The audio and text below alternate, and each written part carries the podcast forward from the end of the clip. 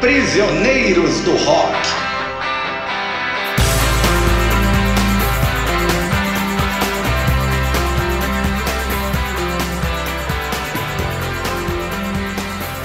Olá, meus amigos, a mais um episódio do nosso podcast Prisioneiros do Rock. Meu nome é Christian, estou com meus amigos Jair e Felipe e hoje nós vamos encerrar uma série onde nós analisamos a discografia da banda New Order. Hoje vamos partir de 1993, então nós começamos com o álbum Republic. Discografias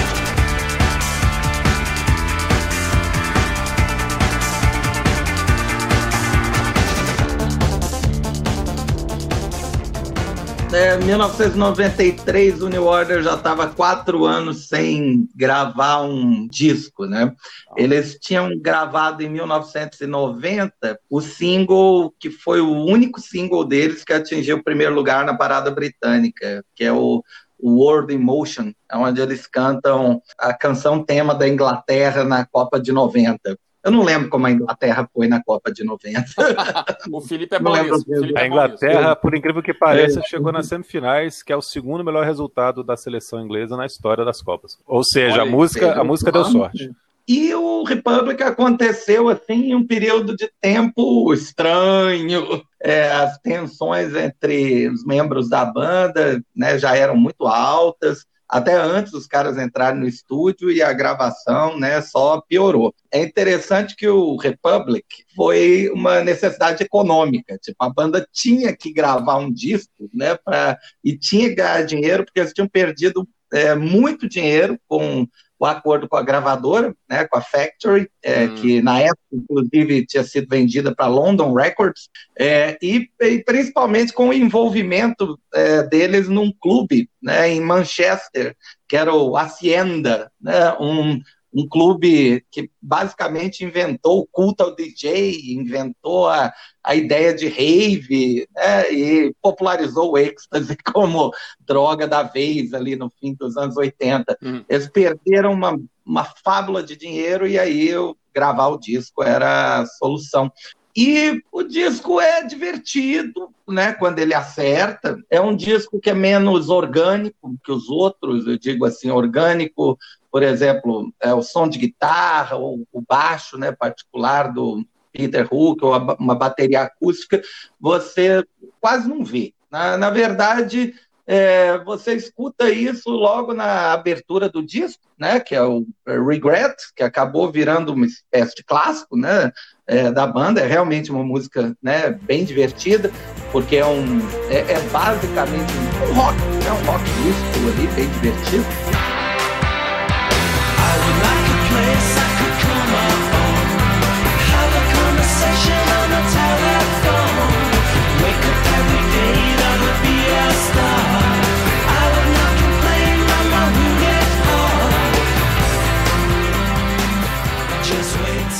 Mas o resto das músicas é, é tudo bem eletrônico, né? Bem em cima de bases programadas, né? E é, acaba meio que dando uma cansada.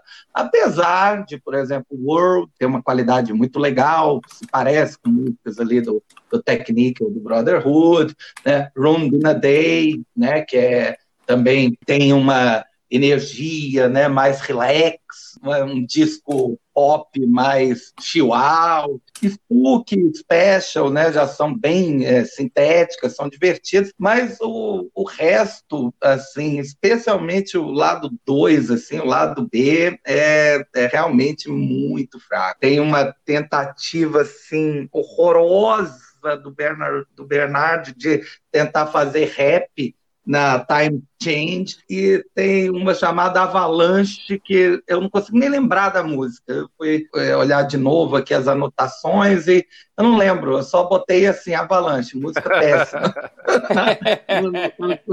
Totalmente esquecível, é, é, é, muito fraco. Mas é, é, tem pelo menos a grande música dos anos 90 do New Order, que é Regret. E alguns acertos, mas eu acho que o disco tem mais erros que acertos. O que, que você acha, Felipe? É, na verdade, depois de 89, a relação entre a banda estava muito desgastada, tanto que eles pararam de fazer show em agosto de 89, principalmente uhum. porque o Bernard Summer avisou que ia montar um projeto paralelo que é o duo Electronic com o Johnny Marr, ex-guitarrista dos Smiths. E assim, a banda estava no auge da popularidade uhum. e o cara avisa que tá indo trabalhar com outras pessoas, né? Foi meio que um marido deixando a esposa sozinha na lua de mel.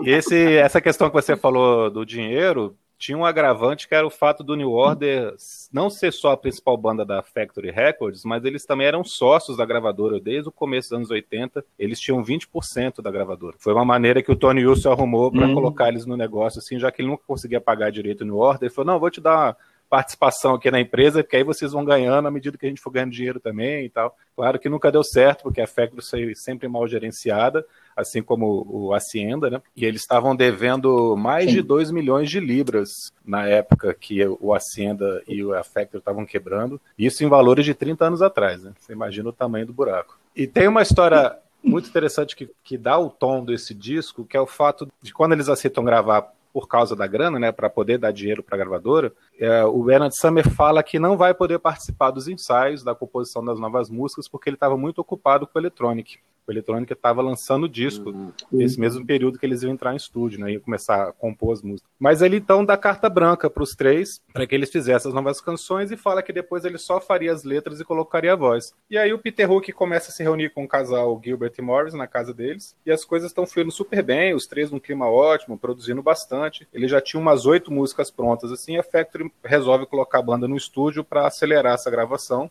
com pressa, né? Porque que saísse logo. E até por causa disso eles impõem um produtor. É a primeira vez que o New Order ia trabalhar com um produtor desde o Martin Hannett no Movement, em 81. E eles acabam chamando uhum. o Stephen Hagg, que tinha feito True Faith. E o Hagg é um produtor muito competente, tem um ótimo currículo, mas com um estilo bem diferente do New Order, que a gente está acostumado.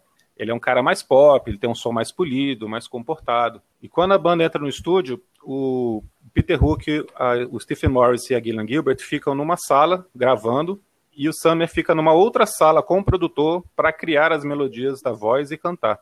Só que aí o Summer começa a modificar as músicas que os outros três tinham composto e que ele tinha dado carta branca. Né? Ele começa dizendo coisas como: Olha, não estou conseguindo encaixar nada nessa estrofe aqui que vocês criaram, então eu mudei um pouquinho, tá?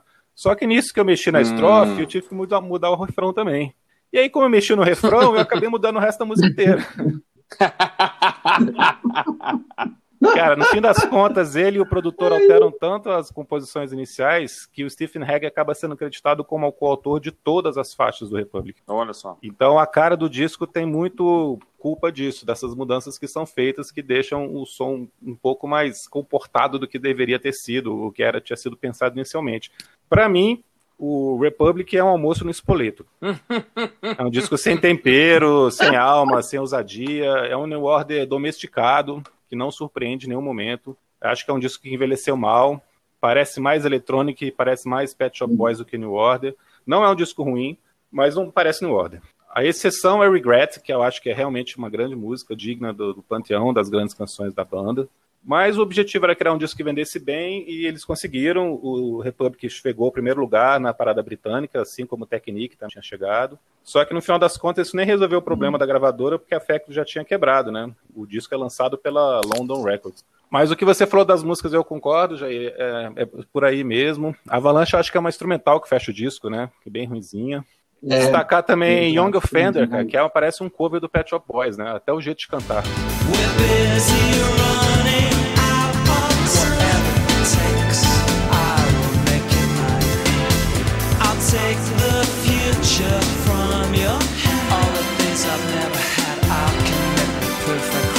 É igualzinho, cara. É igualzinho o jeito de cantar do, do Neil Tennant.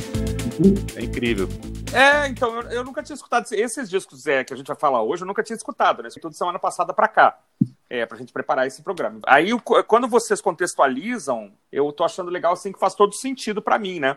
Porque, de fato, assim, Regret é uma maravilha, né, cara? Regret é, é para estar tá em qualquer, qualquer coletânea do New Order, assim, The Best of the Best, pode terminar com Regret, que talvez seja um clássico do grupo, né? A última música que realmente teve uma exposição maior. Eu lembro que tinha um vídeo em alta rotatividade na MTV. E, então, assim, linda música, maravilhosa, refrão bom e tal. Você sai cantando depois. Agora, o resto é mais complicado, né? O que, que eu destaquei? Em World, né? Tem vocal feminino, ficou legal, muito boa ia mencionar Spook e Avalanche também, achei as duas engraçadas. Tem um quê de, de George Moroder, até fui olhar se não tinha sido produzido pelo George Moroder. É, e tirando isso, assim, achei o disco preguiçoso. Espero que nossos ouvintes saibam que a gente não, a gente não combina o que vai falar, né? É, cada um fala uma coisa, mas é legal que tá assim, pelo menos até agora tá casando com o que eu achei. O disco começa muito bem, né? Se você escutar só a primeira faixa, você vai, né, lá nos anos 90, né? Não, essa primeira faixa tá maravilhosa, passa esse disco para cá, né? Mas o resto ele vai, ele vai de uma certa forma decepcionar. Então a banda vinha fazendo é, belos álbuns, né? E, esse acaba sendo como um álbum, talvez a, a, primeira grande bola fora, assim, da, do grupo, né? Mas assim, tem o Regret que salva, né? Como lá Under Pressure no disco Hot Space do, do é, Queen. O disco é uma porcaria, mas, tem, mas tem Under Pressure. Pode falar do, da, da, música da Copa do Mundo, né? É, essa música volta para as paradas a cada Copa na Inglaterra. Ah, que legal. uma coisa tradicional mesmo. Só para, acho que terminar o Republic, é a pior, é a pior capa. É. capa ah, com né? certeza. O Peter Saville falou que mostrou um bando de imagens, eles ficaram na dúvida sobre qual usar, e aí ele colou todas no, no encarte do CD, dá para ver, né? Todas elas coladas assim, dá uma.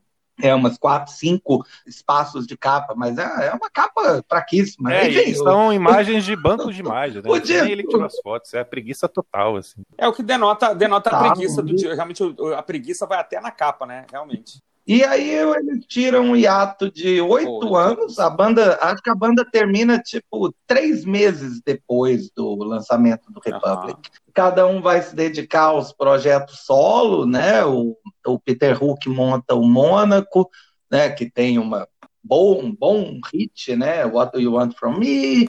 É, lançou dois discos, são fraquinhos. O Bernard Summer continua lá com o Electronic. A Gillian e o Stephen montam o The Other Two, com um dos melhores nomes de banda. Ah, sem dúvida, né? cara. The Other Two é sensacional, não tenho a menor dúvida. Isso aí tá certo. Perfeito. E, e aí eles passam oito anos, e aí finalmente, sei lá, acaba, né? E a banda resolve, né, resolve voltar, lamber as feridas e gravam, né, em 2001 o Get Ready, o disco é, que inicia aí o, a trajetória do New Order no século XXI. É, Felipe, é, vamos passar a bola para você, né? Pois é, oito anos de ato, cada um cuidando da sua própria vida, e por incrível que pareça, o Bernard Summer que começa a procurar os outros três para voltar a gravar. Realmente, como você falou, depois do lançamento do Republic, apesar de ter feito muito sucesso, eles não estavam se suportando. Eles fizeram, acho que, 10 ou 12 shows só na turnê, quer dizer, não teve turnê praticamente, né? E aí o Bernard Summer pede para eles voltarem, né? E, e, eles entram num acordo para a gravação do disco ser completamente diferente do que tinha sido no Republic, onde ele estava trabalhando sozinho, mudando as músicas e tal. E ele concorda, e eu acho que aí você vê um, um disco de banda que funciona bem. Lógico, aí já é um New Order mais maduro, já é outro, são outros tempos, né?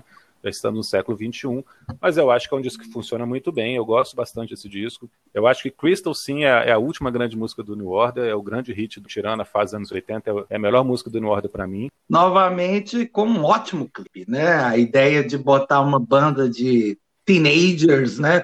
Tocando Crystal, é, é uma ironia, né? É, total a ideia de nós somos tão velhos, né? Que a gente não pode aparecer uhum. no vídeo, então a gente vai botar aqui uma banda né, de jovens para tocar a música para ver se a gente faz sucesso.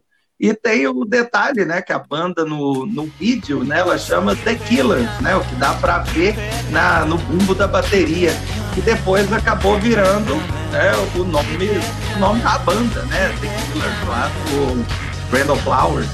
I don't know what to say. You don't care anyway. I'm a man in a cage with a girl I betrayed. Here comes love. It's like honey. You can't buy it with money. You're not alone anymore. Shut me to né? Que acabou gostando tanto do clipe e tem sonhos molhados, né? Quando escuta New Order, que resolveu fazer. É, a, o, a banda The Killers se inspirou nesse vídeo, né? E o Brandon Flowers, inclusive, tem um vídeo muito parecido com o vídeo de The Crystal. Depois o The Killers lançou um vídeo bem parecido. E esse é. disco também tem a participação do Billy Corgan, vocalista do Smashing Pumpkins, na faixa Turn My Way. Primitive Notion também eu gosto bastante. É, não é um disco redondinho, perfeito, impecável. Tem umas coisinhas mais fraquinhas aqui, principalmente na metade final. Mas eu acho que cumpre bem seu papel, é uma grande volta eu acho que o New Order mostrou que ainda tinha lenha para queimar aqui. Eu gostei porque é um disco, é um disco de guitarra, é, né? O... Tem uma bela música de abertura, né? Que é Crystal, já foi falado, junto aí com 60 Miles an Hour, né? Lembraram Chu. Esse é um disco que eu ouvi fazendo comparações, na verdade. Então, Crystal e 60 Miles an Hour lembraram, me lembraram U2. Até o jeito de cantar, um pouco sussurrado e tal. É, gostei de Primitive Notion também, interessante. Muita guitarra, né? Slow Jam, achei parecido com The Cure, tirando o vocal, é lógico, né? É, Rock the Shack também me chamou a atenção nessa vibe de, de peso, né? De, de, um disco mais pesado, mas o que me, que me incomoda de vez em quando é o, a falta dos vocais, né? Tá, quando a banda carrega no peso, né? Nos refrões e tal, sem o, o Bernard falta, né? Eu anotei aqui nas minhas anotações como se o, o sei lá, o ACDC ou o The Who chamasse o vocalista do Belen Sebastian para cantar, né? Deles. Então, assim, você tem o peso ali, mas falta, né, o, o, peso no vocal. É coisa de roqueiro, velho, né? Tem, ah, pô, faltou aqui um vocal mais pesado. Mas não é, o, não é o jeito do cara cantar, ele também não ia mudar isso, né? Então, assim, é, mas eu gostei do, do, peso do disco, acho que é um, é um ótimo, muito melhor que, que, o Republic, não tem termo de comparação, né? É um, é um ótimo trabalho. E ele ainda fecha com uma balada, né, meio levada no violão, não guardei o nome da, da que tem é, Ryan Wild. cordas e tal, tem até vocais femininos que até acho que não precisava, né? Mas assim, desses todos que a gente vai falar hoje, assim, ainda é, acho que talvez o único que eu fiquei com vontade de ter, assim, é, é o Get Ready, um disco rock and roll, né? Bem mais rock and roll do que. Agora, se não me engano, aqui não tem a Gillian Gilbert, né? O Gillian Gilbert, o Gillian Gilbert. Não, ainda não tem. Ainda Ela não tem, participa aqui, tem. né? É o último disco. Mas ela tá aqui jogada é, no canto, né? É o último assim, disco não... com a formação clássica. Ah, achei que aquela ficou servindo cafezinho, assim, ela ficou aqui. É um disco mais guitarreiro, Comprando... um disco mais guitarra mesmo. Só a voz é. falta, é. mas eu gostei. É, mais um detalhe que eu esqueci, o Bob Gillespie também participa Oi. de Rock the Shack. Você falou de Rock the Shack, eu lembrei. Do Primal é, do Primal né? Screen, que foi do, do Jesus Mary Chain no começo e depois Jesus do Primal Screen. É verdade. O que eu acho, assim, legal do Get Ready é que ele parece ser aquele álbum da banda que não tem mais uhum. nada a provar. Né? Tipo, os caras finalmente se soltam. É realmente o disco mais rock and roll do New Order. Não, não tem nenhum outro que né, seja tão pesado, tão vigoroso. Tem um trabalho muito legal nas composições, na performance, né? A, dá para sentir que a banda tá tá mais orgânica mesmo. O Stefan, é, o baterista, ele decide partir para o misto mesmo, de é, primeiro ele programa e depois ele complementa a programação com a bateria acústica, que fica né, muito interessante, acaba dando um, um tom né, diferente para o disco as guitarras parecem coisas de garagem uhum. mesmo, né? Você pega Crystal, assim, ela tá distorcida, é, é, indie rock total mesmo, é muito emocionante até, né? Até mesmo de ouvir. É também, né? Eu concordo com o Felipe, é a, a última música fantástica aí do New Order, vamos dizer assim, é, comparando com Rolling Stones, qual que é a última grande música dos Rolling opinião, Stones? Para mim também. É, eu acho, eu acho por aí também. Mas é muito legal, uma bela música de abertura. Aliás, é uma, uma banda que tem belas músicas é, de abertura. Virou uma tradição, é. né? Virou uma tradição. É uma banda que, infelizmente, por conta disso, o disco pode se chamar propaganda enganosa, né? Cabe invocar o código do consumidor. No caso do Republic, cabe. Eu também gosto, também gosto de Primitive Notion, é, Someone Like You, também fantástica. Run Wild é muito bonita, né? Tem até gaita, né? Tem arranjo de cordas, tem várias camadas do teclado da Gilbert e a letra é otimista, né? O que é uma coisa rara, né? Pro pro New Order. Agora, só para fazer um contraponto, realmente a voz do Sumner não é grande coisa, mas, mas você sabe que nesse disco Uh, sabe aquela história que eu sempre falei no nosso ah. especial do Ira sobre é, a voz do Nazi? Que a voz foi ficando mais grossa, foi ficando pior. Eu acho que a voz do Sumner ficou menos pior. Não, eu acho que ele está cantando bem, eu concordo assim. Não sei, não sei o quanto está mexido aqui também, porque aqui a gente já tem tecnologia suficiente para mexer um pouco nas vozes, né? Mas eu acho que ele aceita o que é, é e, está relaxado. É, e, e, ele começa é, a controlar eu, mais eu, também o que, que ele vai cantar, é, né? Como é o que aconteceu é, no disco acho, anterior, né? Ele muda a música para ele poder cantar confortável. Ele não quer mais se arriscar, ter que subir, mudar tom, nem nada. Ele quer só uhum, ir ali na zona uhum. de conforto. Muito bem.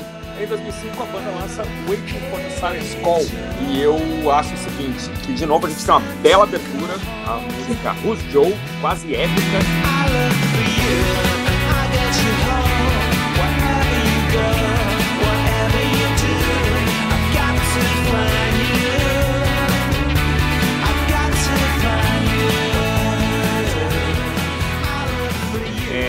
Depois vem a música título, eu gostei. Eu achei que em algum momento Waiting for the Siren's Call me lembrou 1979 do Smashing Pumpkins, mas eu acho que só eu devo ter percebido isso, entendeu? É, gostei de Crafty, né? Uma música que eu achei que o New Order tá olhando um pouco para trás. Eu achei muito estranho, você tinha me adiantado I Told You Show, muito esquisito, né? Não, não parece. Mas lembra é... É, o Kraftwerk, né? Lembra aquela, aquela raiz técnica é. assim, do Kraftwerk. É, o Kraftwerk tocando Macarena. Achei... É. Não é, é uma coisa meio caribenha, não parece uma coisa meio caribenha? Assim? É porque eu gostei foi de... proposital nessa é. música. Eles pegaram e jogaram os timbres lá para o tecladinho Cássio de 1981. Aí realmente, realmente fica com uma carinha estranha. Não estou dizendo que é boa a música, não, gente. É, o meu último destaque é para Guilty's uh, Useless Emotion, que é, também tem vocais femininos, eu gostei. As outras músicas eu achei, assim, versões requentadas de antigas músicas do New Order. Então é um disco que eu achei é, fraco, assim, realmente fraco. Não gostei. Esse disco é péssimo. é o pior disco, é, sem dúvida é o pior disco do New Order. A, a Gillian sai, né, é o último disco que o Peter Hook né, grava. O Peter Hook sai dois anos depois, né, em 2007. E é um desastre. Tem, por exemplo, uma música que chama Drácula's Castle. Você começa a ler é, a letra, verdade. você começa a rir. É ou aquilo que você não, não sabe exatamente nem definir o estilo, que é a tal da Working Overtime, parece um, sei lá, um pós-punk divertido, né? O, o que, que é isso, gente? Não, a programação da bateria eletrônica parece que o Stefan aperta lá um botãozinho, né? Qual era né, o, o, o disquete que eu usava em 1989, né? E pronto, e aí vai. O, o Bernard parece que está com medo de cantar, a, a música soa assim como início dos anos 90, só que com uma pegada gótica, um synth pop sinistro, enfim, tudo é errado. É, mas, claro, né, como você falou, sempre tem umas pérolas ali perdidas, né? Craft é bem legal, embora que é, para mim ela é regret de novo, né? É, Waiting for the Siren's Call também é uma espécie de regret requentada. Os caras não sabem se eles querem fazer uma coisa no estilo do Get Ready, eles não sabem se querem fazer uma coisa no estilo do Technique, e aí, para coroar né, o desastre, tem a, a coisa mais assim apavorante que o New Order já fez, que é Jetstream, que tem uma tem a uhum. presença né, de um, um vocal feminino que não combina, que é tipo uma mulher 20 ou 25 anos mais nova do que eles, e que fica parecendo como uma espécie de sonho sonho de macho de meia idade. Este é um dos últimos ah. CDs que eu comprei. CDs mesmo. É, eu comprei legal. na época do lançamento. Olha. Eu acho que ele é mais ou menos responsável por eu não querer mais comprar CDs.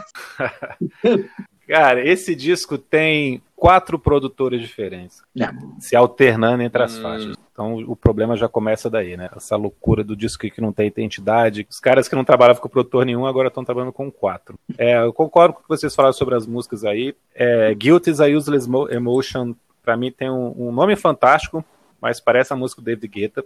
Além de, da, da faixa título que vocês também destacaram e Who's Joe, que abre o disco, eu gosto muito de Turn, que é a penúltima faixa, que eu acho bem legal. É, para mim é difícil decidir qual que é pior, se é I Told You So ou Jetstream. Realmente é a primeira vez que eu escutei New Order e fiquei com vergonha, assim, né? Como um grande fã que eu sou, de ficar, caramba, o que, uhum. que é uhum. isso, cara? Esses caras estão fazendo.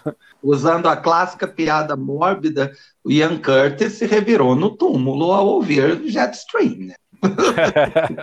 e aí a banda que já. A, a Gillian saiu da banda, na verdade, não por, por ter brigado ou por não querer mais tocar, né? Ela resolveu cuidar da, da, da família, eles estavam com filhos, e ela dá um tempo. Hum. E logo depois da turnê que eles fazem com esse disco, o, o Peter Hook, mais uma vez se desentendendo com o Bernard Summer, fala que vai dar um tempo da banda, vai ficar fora. Inclusive depois de um show no Brasil, final de 2006. Ele fala hum. que tá dando um tempo e tal. Só que aí quando vira 2007, a banda avisa que ele saiu. Hum. Então ele meio que foi sair. Ah, olha aí. Né? E as sobras de estúdio desse disco, que deveriam ter saído imediatamente, demoram para sair justamente por causa desse clima que fica entre o, Peter Hook e os demais. Como ele sai da banda, né? Fica, uhum. Ele tinha participado do disco, até que ele se resolva judicialmente, fazem acordos ali, o, o, próximo disco não pode sair. E aí, se, ele, se vocês não tinham gostado ah, tá. do Waiting for the Sirens Call, o Lost Sirens, que é sobra de estúdio, não é muito diferente, né? Não. Eu, eu acho que, que a faixa opinião, de abertura, mais uma vez, é a melhor música do disco, e o restante aqui é uma perda de tempo, cara. Vai entre o vergonhoso e o dispensável. é. Eu destaquei aqui Sugar Cane quando eu escutei. Tem uma. Cara, uma peraí, peraí. Me explica uma, uma coisa, cara. Por que, que, as pessoas gostam de Sugar Cane, ah, cara? Eu não cara, sei, eu é porque, pô, gostei. Cara, todo mundo fala bem de Sugar Cane, cara. Só eu que não hum. gosto dessa música. É, eu acho que ela se destaca no meio do, do, do, do horror, assim, ela se destaca, né? Acho que é isso, né? Porque o disco tem uma bossa nova, cara. É verdade, o é uma é bossa nova. Ele é a mulher né? no meio eu... de um filme de terror, gore, né? Não sei qual é. É, é. E eu destaquei rapidinho também a, a Guitar Driven aqui, Hellbent, né? As outras eu achei fraca e, e, assim, as outras todas fracas demais. E na edição que eu escutei, Ainda vi uma nova versão de I Told You So, cara. Puxa vida. Os caras insistiram, os caras gostaram daquilo ali, né? Gostaram da, da, daquela coisinha mal feita, né? E tem uma nova versão, mas assim, eu, eu passei batido, não, mais nada me chamou atenção, não. Fico, fico por aqui é. sobre Lost Sirens. Acho que assim, o disco de sobras é sempre um, é sempre um terror, né? Como basta escutar o Final Cut do Pink Floyd, né? A sobra da sobra é sempre um troço complicado. E aqui é, não, não foi diferente. Eu também eh, faço das palavras de vocês as minhas. É um disco absolutamente dispensável, só quem comprou é o colecionista mesmo. É um disco que dá a sensação de que, ó, é, essa música aqui não é a favorita de ninguém da banda. É, a música não é um outtake, mas é, nenhuma tem um grande momento, né? Nada, nada exatamente acontece. E ainda tem né, o claro e óbvio problema de que na mixagem os caras é, enfiaram o baixo do Peter Hook lá embaixo. Você quase não escuta, porque né, já, já é um disco do New New Order, né? Então eles claramente desprezaram, assim, não, não tiram, mas também não, né, não valorizam na mixagem. Então é, é fraco, é fraco e é, nas palavras assim de um do crítico, acho que da NME, é, ele fala que a única coisa que ele não queria é que fosse a, a última palavra do New Order, digamos assim. Porque ah, se fosse, se bem. aquilo fosse, ia ser o código do Led Zeppelin ou Final Cut do, é, do Pink Floyd, né? Que são discos é, ah. muito, muito fracos em relação a, a discografia. Mas, por sorte, a natureza é grandiosa e em 2015, eles, 10 anos depois né, do Waiting for Sirens Call, porque é, então é 10 anos sem lançar né, músicas, material novo, mesmo sem o Peter Hook, eles lançam o Music Complete, que aí já é um, já é um álbum né, que, no mínimo, não faz feio. Eles voltam para a ideia do dance rock, eles uhum. é, retomam aquela aquela pegada de ter uma música eletrônica, mas com elementos do, de rock. O novo baixista, né, o Tom Chapman, não faz feio, ele né, cria linhas de baixo bastante interessantes.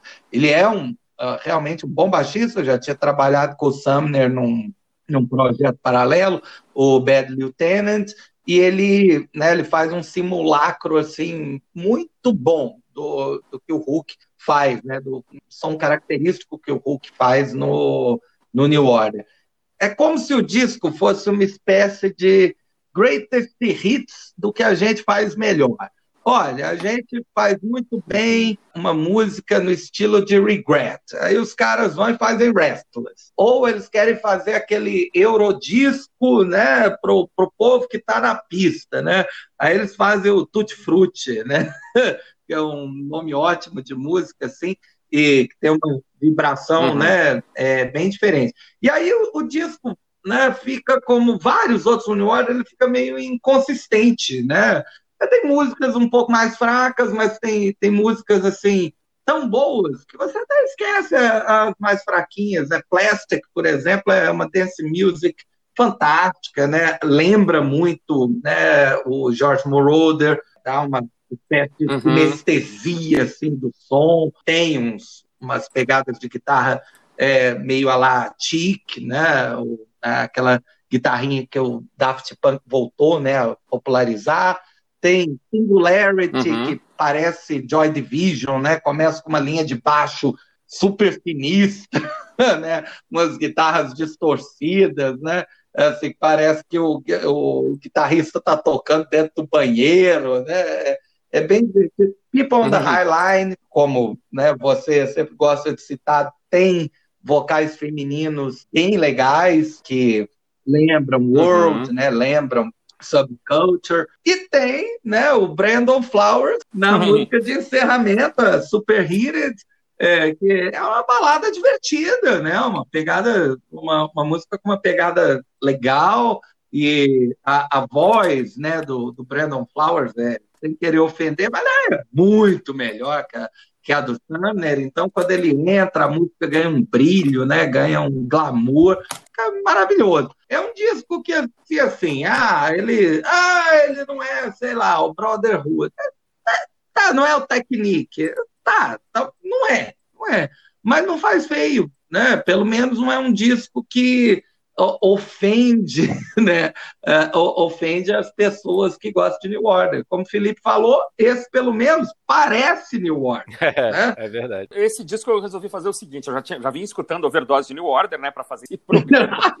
e aí eu falei, vou deixar rolar, vou deixar rolar o disco. E deixei rolar. Né? Escutando, não fiquei olhando o nome de música e tal. Depois até olhei numa segunda vez. Eu, no final, eu achei o disco, o termo é agradável. Né? Achei um disco agradável, bom de escutar, tranquilo, não tem nada que, que dificulta a sua vida. Né, gostei. Depois fui pegar o nome das músicas, gostei muito de Singularity, para mim devia ser a música de abertura. Ela viria, viria bem na tradição de boas músicas de abertura. Tem mudanças de andamento no meio, muito bem gravado, assim. Acho que é, tem a assinatura da, da Gillian Gilbert, né? Assim, ela voltou mesmo para a banda, então é, isso, isso aparece no disco, né?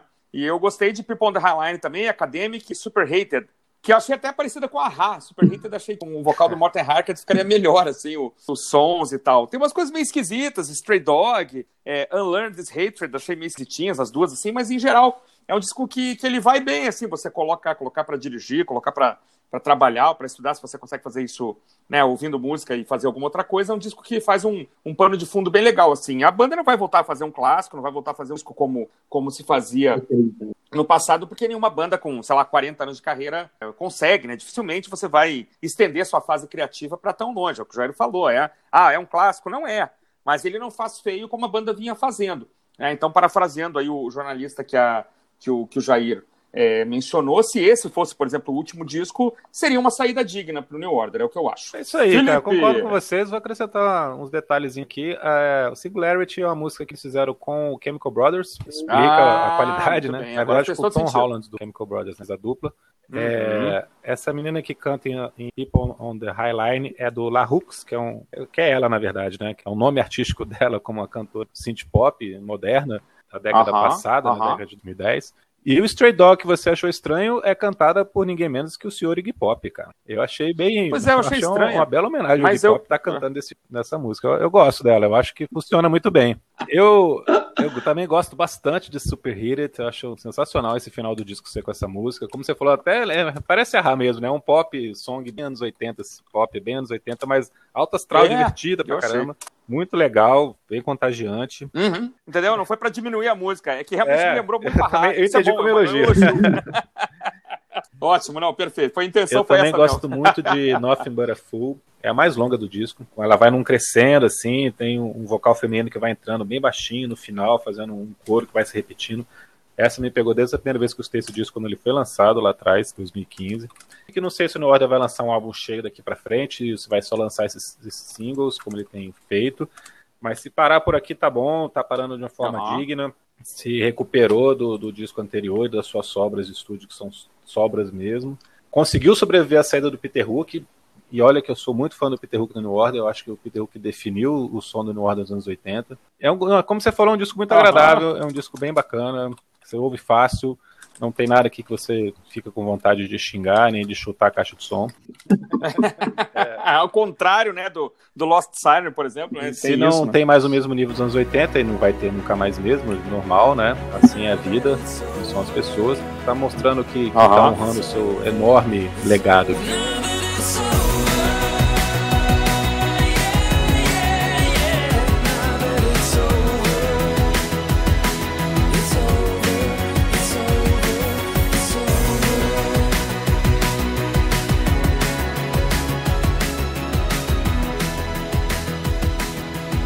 Bem. Pois é, meus amigos, e com isso nós conseguimos esta tarefa hercúlea de comentar a discografia completa da dupla Joy Division New Order, né? Cumprimos com a nossa missão, né? Uma banda realmente muito interessante, descobriu algumas coisas muito boas, né? Coisas que eu não iria ouvir se a gente não estivesse gravando esse podcast, com certeza, né? Então, pelo que eu fico grato aí pela sugestão. Abraço para você, Falou, até mais. Prisioneiros do Rock.